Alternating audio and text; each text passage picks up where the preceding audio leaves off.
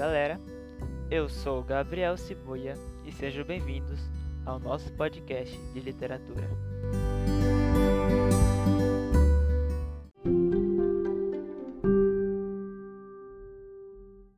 Bom, hoje vamos falar de um dos contos mais famosos de Machado de Assis, A Igreja do Diabo. E para discutir sobre a obra, eu chamei dois convidados especiais o especialista em literatura João Pedro e uma fã das obras de Machado de Assis, Clara Alice. Até que rimou. Lembrando, galera, que esse podcast contém spoilers sobre o assunto. Então, sob o aviso dado, vamos começar.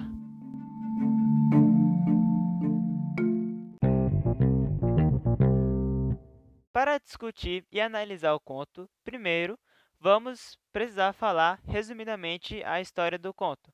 Para isso, vamos dividir a história entre o apresentador, eu, no caso, e os convidados.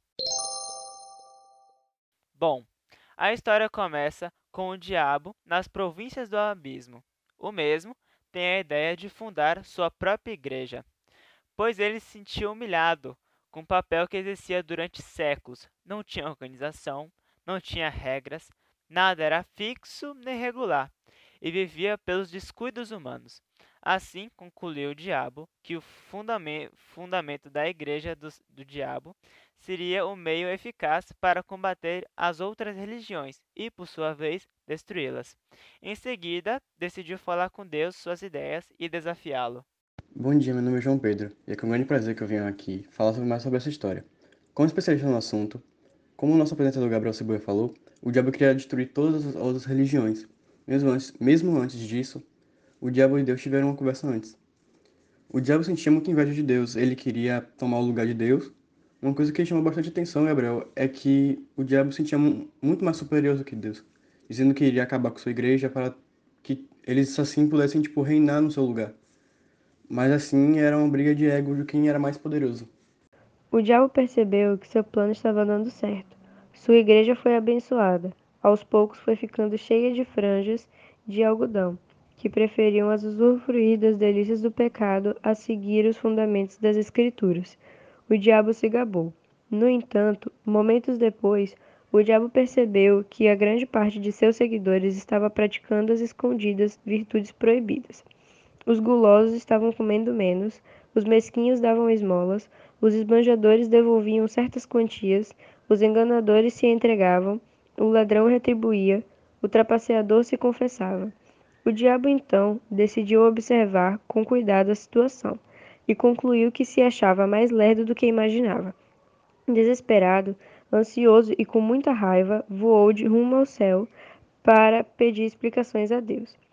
Este, por sua vez, com complacência e sinceridade, lhe disse: Que queres tu, meu pobre diabo?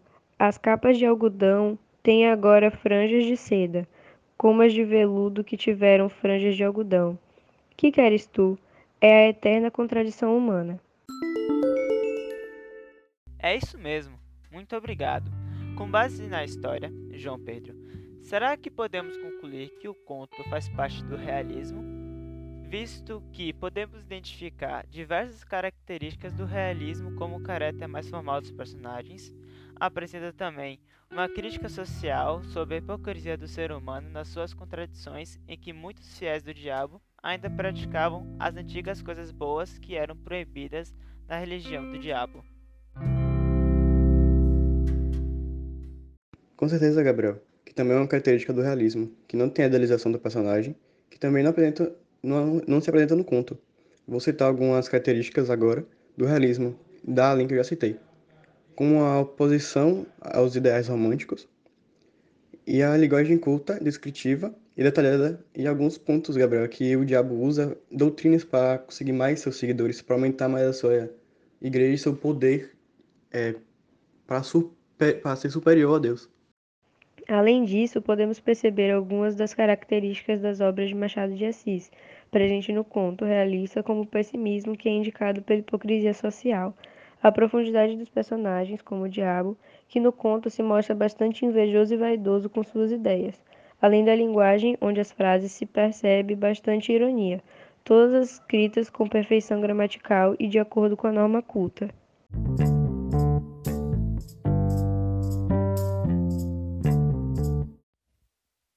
Muito obrigado pelo, pela resposta, João Pedro, e pelo complemento de raciocínio sobre o movimento literário, Clara. Pelo visto, ainda me deu bem em literatura, não é? Bom, e vamos dar continuidade ao nosso podcast.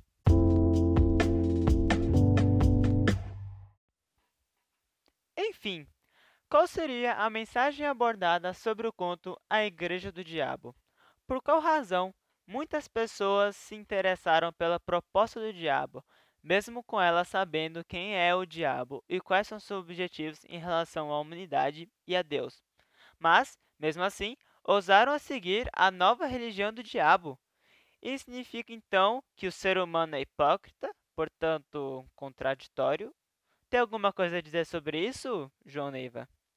O conto Gabriel ele deixa bem claro a idealização do, da doutrinação por parte do diabo para as pessoas que aderirem à religião dele usando como proposta é, a disponibilidade de, dos prazeres sem precisar seguir certas regras como na igreja católica é, a ideia é, da proposta pelo diabo apresenta ser inovadora mas com o passar do tempo isso acaba é, as, as ideias acabam se entendendo do diabo do arrependimento retornando, retornando seus costumes católicos que eles acabam se arrependendo muito.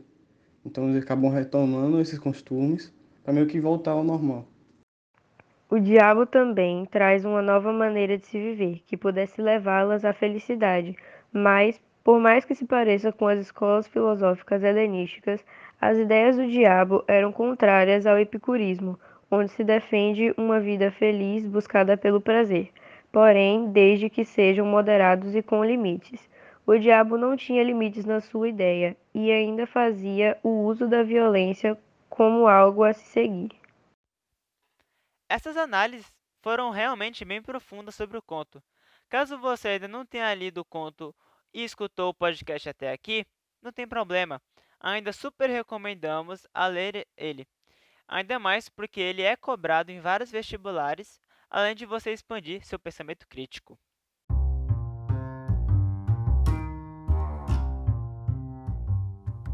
E esse foi o primeiro episódio do nosso podcast. Espero que tenham gostado. Agradeço imensamente aos convidados que toparam participar dos episódios de hoje. Obrigado, João Pedro e Clarice, por participarem e dar o devido cuidado a falar sobre um dos contos mais famosos e polêmicos de Machado de Assis, A Igreja do Diabo. Nesses tempos de pandemia, as pessoas estão ficando muito em casa e recomendar e até analisar alguma obra literária pode ser algo bem útil para tirar o famoso tédio. Então é isso, pessoal. Até mais!